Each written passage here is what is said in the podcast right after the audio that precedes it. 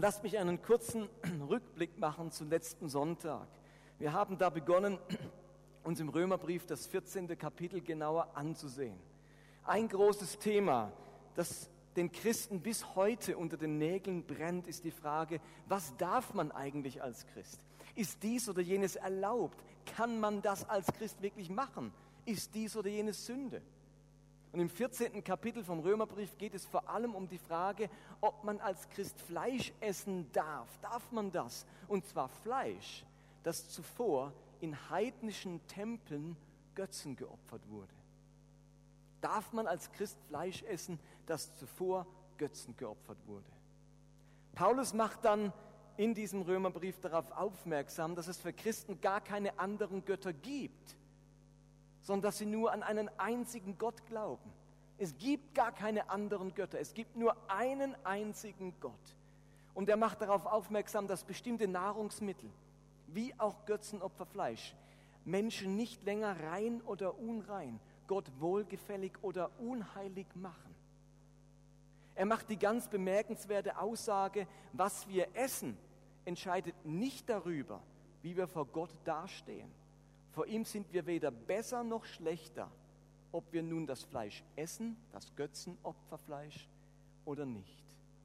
Und diese Aussage, die ist revolutionär gewesen. Denn im Alten Testament kann man tatsächlich das Gegenteil lesen. Dort hat das richtige oder falsche Essen Menschen tatsächlich heilig oder unheilig gemacht. Und wir haben dann gesagt, dass es einen großen Unterschied gibt zwischen Ethik und Moral. Okay? Ethik und Moral, das ist etwas Unterschiedliches. Und ich habe Mails bekommen diese Woche, kannst du das nochmal erklären? Und ich habe es nicht ganz verstanden. Und ähm, viele Reaktionen auf den letzten Sonntag. Lass mich nochmal sagen, Ethik ist das Übergeordnete. Ethik ist wie der Leitgedanke. Ethik ist das Prinzip hinter einer Moral oder hinter einem Gebot. Ethik ist allgemeingültig, sie ist unwandelbar, sie ändert sich nicht im Laufe der Zeit. Moral dagegen ist die Umsetzung dieser Ethik, die Umsetzung dieses ethischen Prinzips in meinem Alltag auf bestimmte Situationen übertragen. Moral ist die Anwendung des Leitgedankens auf mein Handeln. Moral ist immer subjektiv, das wird ganz unterschiedlich empfunden. Moral hat es mit dem Einzelfall zu tun und Moral, wie wir gerade gesehen haben, verändert sich. Und zum Schluss haben wir gesagt, dass Moral vor allem Gehorsam braucht, Ethik braucht vor allem Verantwortung. Christen haben ganz oft die Tendenz, vor allem moralisch zu sein. Wie die Pharisäer haben sie alle Einzelfälle des Lebens durchbuchstabiert und festgelegt, was richtig und falsch, biblisch und unbiblisch, gut und böse, moralisch und unmoralisch ist. Aber nur wenige Christen sind sich der dahinterliegenden Leitgedanken und Prinzipien bewusst. Sie wissen gar nicht genau, warum wir das so machen, warum man das als Christ nicht macht. Den übergeordneten Gedanken, was eigentlich Gottes Idee dahinter ist, dessen ist man sich oft nicht bewusst. Und wenn diese Christen dann in eine Situation kommen, für die die Kirche oder der Pfarrer oder der Seelsorger noch nicht durchbuchstabiert hat, was gilt, was erlaubt ist, dann fällt es ihnen ganz schwer herauszufinden, wie sie sich jetzt verhalten sollen. Es scheint bequemer zu sein, einfach zu gehorchen, als sich die Ethik Jesu bewusst zu machen und daraus verantwortungsvoll Schlussfolgerungen für das Verhalten im Hier und Jetzt zu treffen. Und wenn sich eine bestimmte Moral aus irgendeinem Grund nicht mehr aufrechterhalten lässt, dann wird sie oft schleichend fallen gelassen, aber keine Alternative entwickelt, denn dazu bräuchte man eben Ethik um Moral zu entwickeln, braucht es immer eine Ethik dahinter. Wir erleben das doch ständig, dass sich moralische Vorstellungen ändern. Und vieles davon ist richtig. Und neben den Beispielen, die ihr an der Tafel gesehen habt, an der Tafel, an der Leinwand, jedes Mal, kann man sagen, dass für viele deutsche Christen es problemlos ist, vor allem für süddeutsche, württembergische badische und bayerische Christen ist es problemlos, hier die Bibel liegen zu haben und hier ein Weizenbier oder einen Rotwein. Aber für ganz viele Christen auf der Welt ist das unmoralisch. Da trinkt man keinen Alkohol. Wenn man in holländische Gemeinden geht, kann man Worship-Leiter treffen, die haben oben an der Gitarre ihren Glimmstimmel stecken, um zwischendurch eine zu rauchen. Ist für uns undenkbar. Für andere Christen ist das moralisch okay. Im Mittelalter galt es für Christen als unmoralisch, sich seinen Ehepartner selbst auszusuchen und die Hochzeit nicht von den Eltern arrangieren zu lassen. Und heute betrachten wir es als unmoralisch, wenn in manchem arabischen Land Väter ihre Töchter in jungen Jahren verheiraten. Genau das ist bei uns vor Jahren passiert und jeder fand das okay. Moralische Vorstellungen verändern sich und die Frage ist, wie wir damit umgehen und darauf reagieren. Wird, immer, wird alles immer gottloser? Hält sich niemand mehr an Gottes Gebote? Die Veränderung, ihr Lieben, von Moral ist dann ein Problem, wenn Menschen dahinter keine klare Ethik haben. Wenn ich aber über eine klare Ethik verfüge, dann kann ich von dort aus immer wieder Moral, immer wieder Handlungsanweisungen ableiten, die für heute sinnvoll und relevant ist. Und es ist gut, wo das geschieht, wenn Christen sich so anziehen würden und solche Haare hätten wie, wie früher und wenn wir solche Musik spielen würden wie früher und wenn wir sonstige Regeln hätten, die 500 Jahre alt sind, dann würden wir niemanden mehr heute erreichen können. Wir müssen uns überlegen, was heißt biblische Ethik im Jahr 2010? Wie lebt man das dann? Okay, kehren wir zurück zu Paulus und im Römerbrief. Hier war die Frage nicht Kleidung in dem Fall oder Haare oder Sexualität, sondern darf man als Christ Fleisch essen, das Götzen geopfert wurde? Und Paulus sagt jetzt Folgendes dazu. Römer 14 ab Vers 3. Niemand sollte auf, die, auf diejenigen verächtlich herabschauen, die bestimmte Speisen meiden. Diese wiederum dürfen niemanden verurteilen, weil sie das Fleisch der Götzenopfertiere essen. Denn Gott hat den einen wie den anderen in seine Gemeinschaft aufgenommen. Du bist nicht der Herr deines Mitmenschen. Mit welchem Recht willst du ihn also verurteilen? Ob er im Glauben standhaft, standfest bleibt oder ob er fällt, ist eine Sache zwischen ihm und Gott, seinem Herrn. Und er wird im Glauben festbleiben, denn der Herr hält ihn fest. Für manche Leute sind bestimmte Tage von besonderer Bedeutung. Für wen von euch sind bestimmte Tage von besonderer Bedeutung? Für die meisten von euch. Zum Beispiel, was ist ein Tag, der für euch christlich besondere Bedeutung hat? Ostern. Willi, was hatten wir gerade? Weihnachten. Oder wöchentlich gesehen. Der Sonntag. Und das war damals genauso. Für manche Leute sind bestimmte Tage von besonderer Bedeutung. Für andere wieder sind alle Tage gleich. Was sagt Paulus dazu? Jeder soll nach seiner Überzeugung leben. Wer nämlich Fastentage einhält, der will damit Gott, den Herrn, ehren.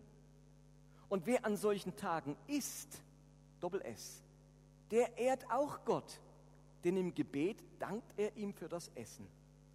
Fastet aber jemand an diesen Tagen, dann fastet er aus Liebe zu Gott und auch er dankt Gott im Gebet und erweist ihm dadurch die Ehre. Niemand von uns lebt für sich selbst und niemand stirbt für sich selbst. Leben wir, dann leben wir für den Herrn. Und sterben wir, dann sterben wir für den Herrn. Ganz gleich also, ob wir leben oder sterben, wir gehören dem Herrn. Wir gehören dem Herrn. Also Paulus betont in diesem Abschnitt die persönliche Verantwortung. Versteht ihr, er hätte in all diesen Fragen, darf man Fleisch essen, muss man regelmäßig fasten, muss man bestimmte Feiertage einhalten, hätte er auch klare, direktive Anweisungen geben können. Da wird nicht lang diskutiert, da braucht es eine einheitliche Linie, da können wir nicht dulden, dass es jeder macht, wie er will. Christen essen kein Opferfleisch, basta. So ist es jetzt einfach halt. Christen müssen an mindestens drei Feiertagen im Jahr fasten und so weiter. Hätte doch machen können. Dann wäre es doch klar gewesen, wie es läuft. Aber das tut er nicht. Paulus argumentiert anders. Er macht deutlich, dass jeder mit seinem Glauben, mit seiner Überzeugung, mit seinem Gewissen selbst verantwortlich vor Gott steht. Jeder soll nach seiner Überzeugung leben, sagt er in Vers 5. Und weiter schreibt er, niemand von uns lebt für sich selbst, niemand stirbt für sich selbst. Ganz gleich, leben, sterben, essen, trinken, egal was wir machen. Wir gehören dem Herrn. Ich muss meinen Glauben vor Gott verantworten. Und andere Menschen müssen sich zurückhalten, mich zu verurteilen, sagt er hier. Dieses Urteil steht nur Gott zu. Paulus geht sogar so weit zu sagen, dass einige Christen nicht länger daran glauben, dass es bestimmte wichtige Tage im Jahr gibt, wie zum Beispiel den Sabbat oder einen Feiertag. Andere glauben nicht, dass man an bestimmten Tagen bestimmte Handlungen vollziehen muss, wie zum Beispiel Fasten. Und Paulus korrigiert das nicht. Er sagt nicht also, den Sabbat müsst ihr halten, steht doch schon in den zehn Geboten. Oder an diesem Feiertag, da müsst ihr fasten und den in Ehren halten. Oder immer am ersten Sonntag im Monat, dort wird dann gefastet. Macht er alles nicht. Er macht deutlich, dass du selbst entscheiden musst, was du für richtig und falsch hältst. Und ich sage nochmal Vers 5. Jeder soll nach seiner Überzeugung leben. Und ich hoffe, ich hoffe, dass einige von euch das jetzt ganz gefährlich finden. Dass einige denken, das ist gefährlich. Oh, das ist gefährlich. Jeder nach seiner Überzeugung, hat nicht der alte Fritz gesagt, jeder soll nach seiner Fasson und so. Also der alte Fritz da, der, der deutsche ähm, preußische König. Habt ihr nicht gewusst, der alte Fritz, das ist so ein Spruch im Deutschen. Nicht der Fritz Block. Und so kann Paulus gegen Ende dieses Kapitels schreiben, Achtung, du selbst handle so, dass du es allein vor Gott verantworten kannst und übertrage deine Ansichten nicht auf andere Menschen. Glücklich ist der, der sich nicht selbst für etwas verurteilen muss, das er für sich gut heißt. Handle so, dass du es allein vor Gott verantworten kannst und übertrage deine Ansichten nicht auf andere Menschen. Christen machen das andauernd. Sie übertragen ihre Überzeugungen, was sie für moralisch richtig halten, auf andere Menschen. Und wenn der es nicht so macht, ist es ein Sünder. Und Paulus sagt, du musst für dich entscheiden, überlass das Urteilen anderen. Wenn du das machen kannst, dann mach es für dich. Oder wenn du etwas nicht tun kannst, dann mach das für dich so. Menschen dürfen persönliche Überzeugungen haben. Und am Ende muss ich die von niemandem rechtfertigen, als alleine vor Gott. Okay? Ganz gefährlich. Und ich sage jetzt gleich dazu, diese Rechtfertigung vor Gott, ihr Lieben, die muss gelingen. Sonst betrüge ich mich selbst, wenn ich mir da etwas vormache. Paulus möchte mit diesen Aussagen keinen Freibrief ausstellen, einfach zu machen, was man will. Und ich spreche jedem die Fähigkeit ab, sein Handeln vor Gott zu rechtfertigen, wenn er nicht über klare biblische Ethik verfügt. Habt ihr das gehört? Paulus sagt, ihr müsst euer Verhalten vor Gott rechtfertigen, nicht vor dem, wo neben euch sitzt oder vom Pfarrer oder irgendjemand. Ihr müsst vor Gott rechtfertigen. Aber ich möchte dazu sagen, diese Rechtfertigung, die, die gelingt euch nur, wenn ihr über biblische Ethik verfügt, wenn ihr wisst, was biblische Ethik ist, wenn ihr wisst, was Gottes Prinzipien sind.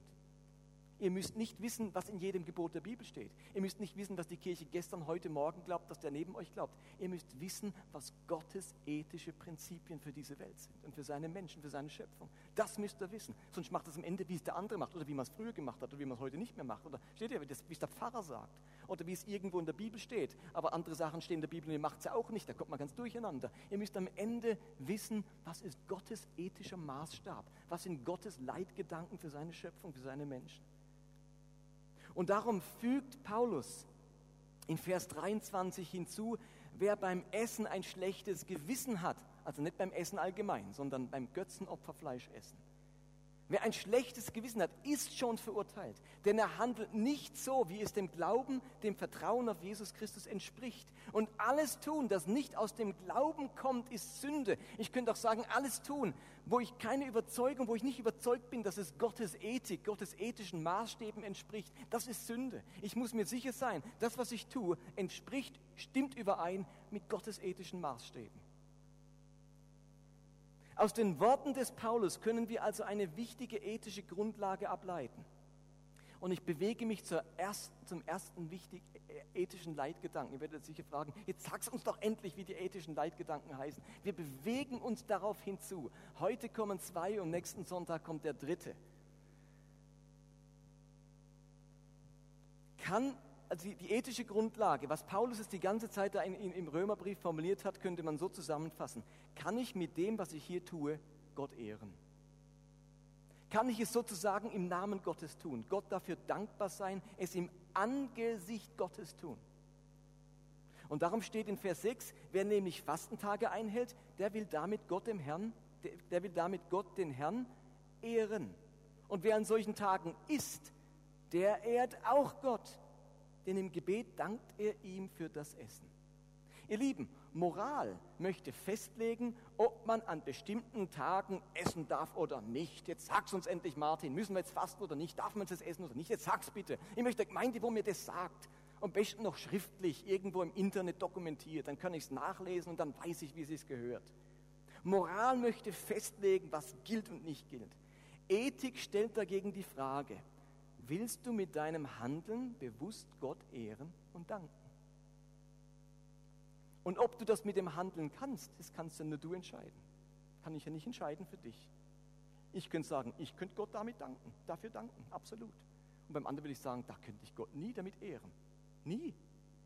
Aber du kannst es, okay, jeder sei in seiner Überzeugung gewiss. Du musst das entscheiden vor Gott, ob du es kannst. Aber die Frage, die muss erlaubt sein, die musst du dir stellen. Und dann ist plötzlich beides möglich. Dann ist Fasten auf etwas verzichten möglich, um Gott zu ehren. Und der andere verspeist ein üppiges, großartiges Mahl und preist Gott ebenfalls für diese herrlichen Speisen und Getränke. Nicht die Tat an sich, das Fasten oder Essen ehrt Gott, sondern die Haltung, mit der man das eine wie auch das andere tut. Versteht ihr das? Hallo? Noch da? Lass mich das noch ein bisschen verdeutlichen mit ein paar Versen aus dem Korintherbrief. Ein super praktischer Text. Geht ein bisschen ein auf die Frage vom letzten Mal, darf man anthroposophische Produkte essen, wenn ich eingeladen bin? Erinnert ihr euch? So Demeter und was sagt Paulus? 1. Gründer 10 ab Vers 23. Alles ist erlaubt, aber nicht alles dient zum Guten. Alles ist erlaubt, aber nicht alles baut auf. Ihr sollt nicht an euch selbst denken, sondern an die anderen. Ihr könnt jedes Fleisch essen, das auf dem Markt verkauft wird. Es ist nicht nötig, dass ihr eine Gewissenssache daraus macht und nachforscht, woher das Fleisch kommt. Also Situation. Ihr kauft Fleisch auf dem Markt. Und auf dem damaligen Markt war ganz viel Fleisch Götzenopferfleisch. Es gab nur wenig Fleisch, das kein Götzenopferfleisch ist. Und jetzt sagt, hätte Paulus auch sagen können, ihr Lieben, und ihr wollt ja gehorsam sein. Ihr wollt gute Christen sein. Darum bitte ich euch, forscht nach, woher das Fleisch kommt. Und wenn es Götzenopferfleisch ist, dann lasst die Finger davon. Das machen wir nicht mit.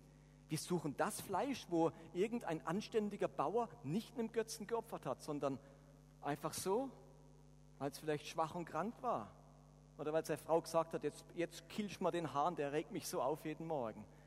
Also sucht euch solches Fleisch, aber bitte forscht nach, ob das Fleisch von Götzen kommt oder nicht. Das ist ganz wichtig für eure Frömmigkeit. Sagt er nicht. Er sagt das Gegenteil, er sagt, forscht bitte nicht nach. Forscht einfach nicht nach, macht keine Gewissenssache draus. Ist einfach Fleisch. Fragt doch erst gar nicht, woher es kommt. Es ist einfach. Denn es heißt, dem Herrn gehört die ganze Erde mit allem, was darauf lebt. Und jetzt kommt's. Auch wenn Ungläubige, die haben ja gar keine christliche Moral, euch zum Essen einladen und ihr die Einladung, Einladung annehmen wollt, könnt ihr essen, was euch angeboten wird. Es ist nicht nötig, dass ihr aus Gewissensgründen nachforscht, woher das Fleisch kommt. Versteht ihr? Ich werde eingeladen von einem ungläubigen Arbeitskollegen oder was weiß ich, was es damals für Gründe gab. Da wird man halt eingeladen. Und jetzt ist der Christ, der weiß jetzt ganz genau, dieser Ungläubige, der hat jetzt erstens Fleisch, das ist nicht koscher, nicht jüdisch geschlachtet, das entspricht schon gar nicht den jüdischen Reinheitsvorschriften. Es ist vielleicht was dabei, wo man nach dem Alten Testament gar nicht essen darf. Dann ist es vielleicht zusätzlich Götzen geopfert. Vorher haben sie noch den Weihrauch drüber geschwenkt. Versteht ihr, was ich meine? Da steht die große Buddha-Statue nebendran. Das ist da damals noch nicht, aber heute im China-Restaurant. Also egal. Und er sagt, esst einfach, was es gibt. Forscht nicht nach, fragt nicht, oh, äh, übrigens, ich will nicht unhöflich sein, aber das ist Götzenopferfleisch, gell? Da sagt er, ja, ja, das ist, das ist Apollo geweiht. Ich liebe Apollo, preist Apollo. Und dann denkt ihr, ups, da, da würgt ihr gerade im Hals und denkt, ups, Apollo-Fleisch. Es tut mir leid, ähm, ich bin allergisch gegen Apollo-Fleisch, könnte ich nur Gemüse haben. ich bleibe bei den Pommes und dem Ketchup. Aber die Kartoffeln, die sind nach biologisch-dynamischen Prinzip angebaut. Also Paulus meint, forscht einfach nicht nach. Esst einfach, was auf den Tisch kommt. Forscht nicht nach. Ihr seid frei. Alles Essen gehört dem Herrn. Kommt von ihm. Okay? Aber jetzt geht ein Schritt weiter, Paulus. Nur wenn euch dort jemand sagt, ihr seid nicht alleine eingeladen, es ist noch Christ Hansi Meier eingeladen. Und der Hansi Meier sagt, das Fleisch ist von einem Opfer. Dann esst nicht davon. Unterlasst es mit Rücksicht auf die Person Hansi Meier, die euch darauf hingewiesen hat und mit Rücksicht auf das Gewissen. Ich meine nicht euer Gewissen. Ihr habt ja keine Probleme mit Götzenopferfleisch, sondern das von Hansi Meier. Ein fremdes Gewissen darf sich nicht zum Richter über meine Freiheit machen. Ich genieße das Opferfleisch mit Dank gegen Gott. Niemand hat das Recht, mich zu tadeln, wenn ich etwas esse, wofür ich Gott danke. Ich sage also, ob ihr esst oder trinkt oder sonst etwas tut, so tut alles zur Ehre Gottes. Versteht ihr das? Der Hansi Meier hat ein Problem mit Götzenopferfleisch. Und was Paulus sagt ist, das, deswegen ist es nicht dein Problem. Wenn der Hansi Meier findet, man darf kein Götzenopferfleisch essen, aber du von Herzen reinbeißt und sagst, preis den Herrn, der schmeckt so gut, dann musst du kein schlechtes Gewissen bekommen, weil der Hansi Meier es, es schon über der Klosche und uns ausspuckt. Versteht ihr? Der Hansi Meier hat sein Gewissen und ich habe mein Gewissen und ich muss mich nicht verurteilen wegen dem Gewissen vom Hansi Meier. Trotzdem esse ich das Götzenopferfleisch nicht aus Rücksicht vom Hansi Meier. Versteht ihr das? Aber nicht, weil ich plötzlich merke, oh Mist, das ist wahrscheinlich doch Sünde. Das ist nicht das Thema. Das Thema ist Rücksicht. Hier macht es Paulus also ganz deutlich, ein fremdes Gewissen darf sich nicht zum Richter über meine Freiheit machen. Und oft sagen Leute, als Christ darf man das nicht. Habt ihr das schon mal gehört? Als Christ darf man das nicht. Was diese Leute in Wirklichkeit sagen wollen ist, mein Gewissen lässt mir diese Freiheit nicht zu.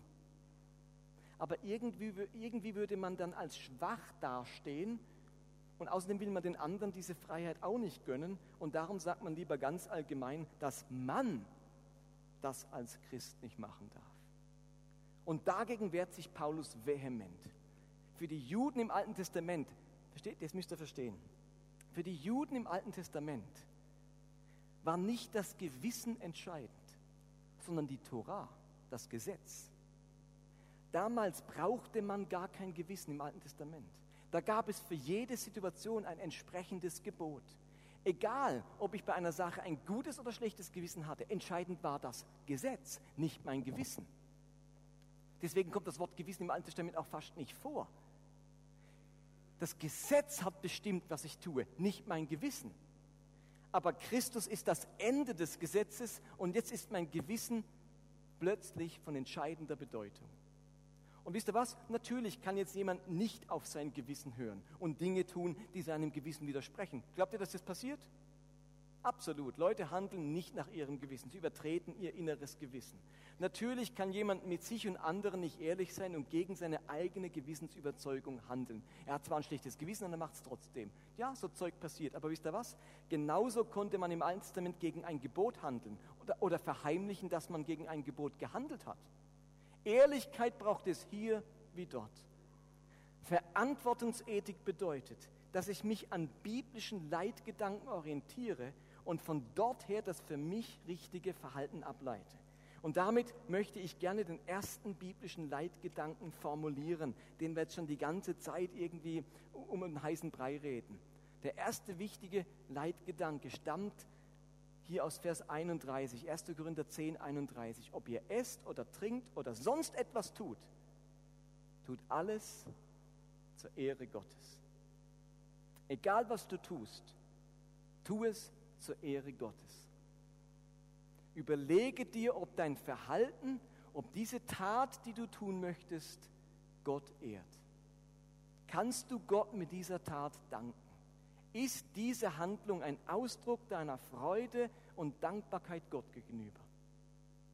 Will ich mit diesem Tun und mit diesem Handeln Gott ehren? Kann ich das damit? Könnte ich das tun mit dem Bewusstsein, dass Gott jetzt wirklich dabei ist. Und die einen, die können problemlos Fleisch essen, das nur Stunden zuvor einem heidnischen Götzen geweiht wurde, weil sie wissen, dass es nur einen Gott im Himmel gibt und ihm für dieses Stück Fleisch von Herzen danken. Und die anderen hätten ein furchtbar schlechtes Gewissen, etwas zwischen ihren Zähnen zu haben, das gerade noch auf dem Altar eines Götzen lag. Was sagt dein Gewissen, wenn du dir die Frage stellst, kann ich mit diesem Handeln Gott ehren? Mache ich das zur Ehre Gottes?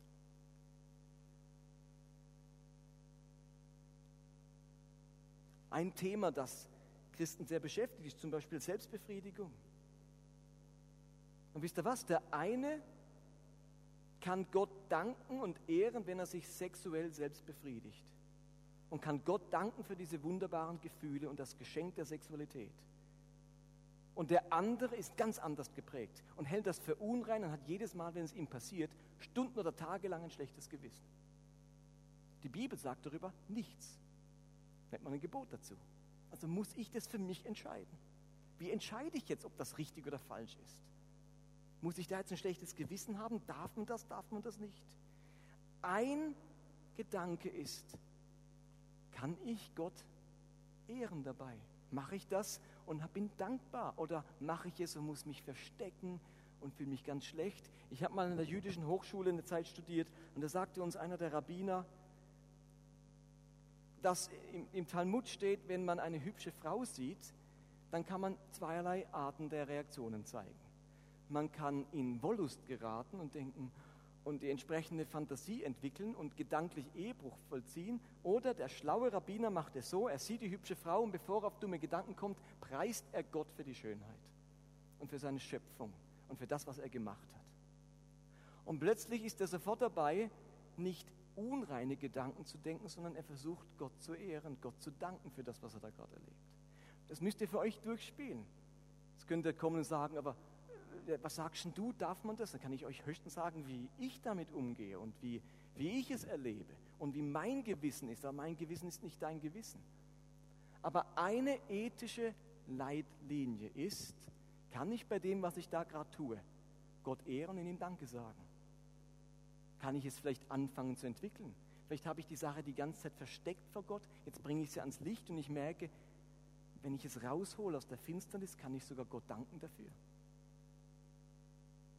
Vielleicht haben einige Christen damals heimlich Götzenopferfleisch gegessen, weil der Metzger hat einfach das beste Filet.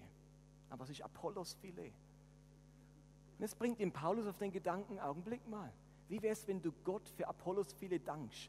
Und bei dem Gedanken wollte er mir am liebsten schon auf den Mund schlagen. Gott für Apollos Filet danken. Du Ketzer, du Heretiker. Gott danken für Apollos Filet. Kann man doch nicht machen. Und er sagt, Augenblick mal, es gibt erstens kein Apollos, zweitens ist Fleisch. Alles Fleisch von Gott. Hat Apollo Gott Fleisch? Hat Apollo Fleisch geschaffen? Nee. Gott hat Fleisch geschaffen.